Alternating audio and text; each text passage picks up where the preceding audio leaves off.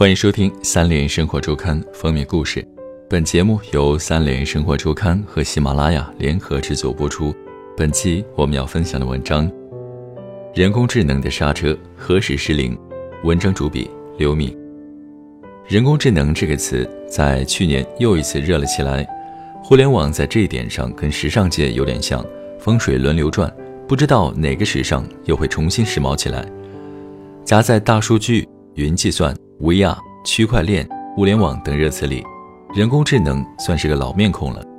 二零一六年之所以再次被大众社会热议，一是因为三月份 AlphaGo 战胜了围棋世界冠军、职业九段选手李世石；二是由于十月份 HBO 制作的美剧《西部世界》热播，十集电视剧塑造了一个高度逼真的机器人主题公园，游客在这里无限制地满足杀戮和性欲的需求。最终，机器人唤起了自主意识，开始反抗。在人工智能领域，科幻正在描绘着未来科学发展的可能性。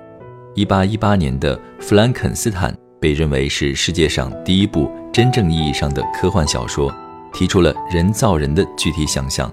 但真正的人工智能开发还是在一九五零年之后，经过计算机技术真正兴起，随着控制论。信息论等学科开始萌芽，到二十一世纪，随着现在机器学习、深度学习、机器视觉、语音识别、自然语言处理、生物特征识别等算法和技术不断完善，西部世界里展示了一个全新的机器人制作逻辑：3D 打印的骨骼、灌注的人造血浆、可以语音唤醒、关闭等种种技术。这些技术已经离现实科技极度接近了。以至于观众明明知道是科幻，却又带着隐隐危险的兴奋感。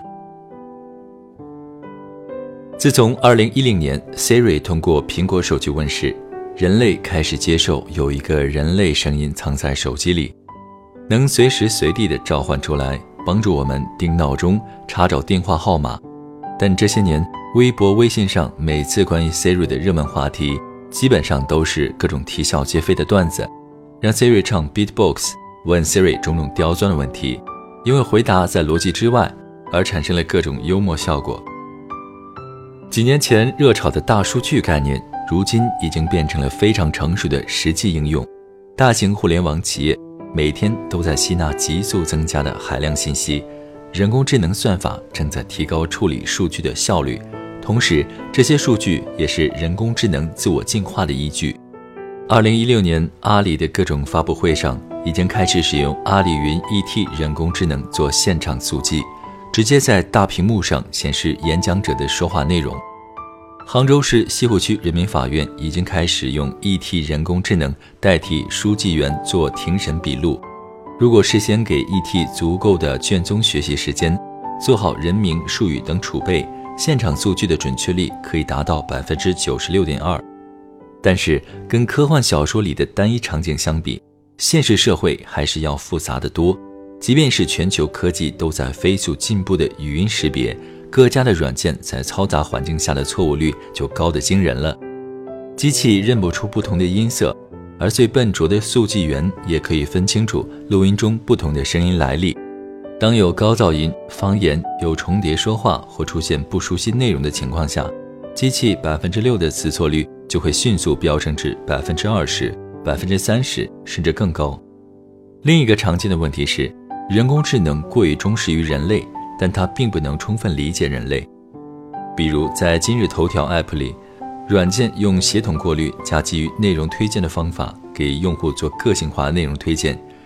你也许是一个医学界人士，对癌症治疗新动向、新型医药、行业大会等消息感兴趣。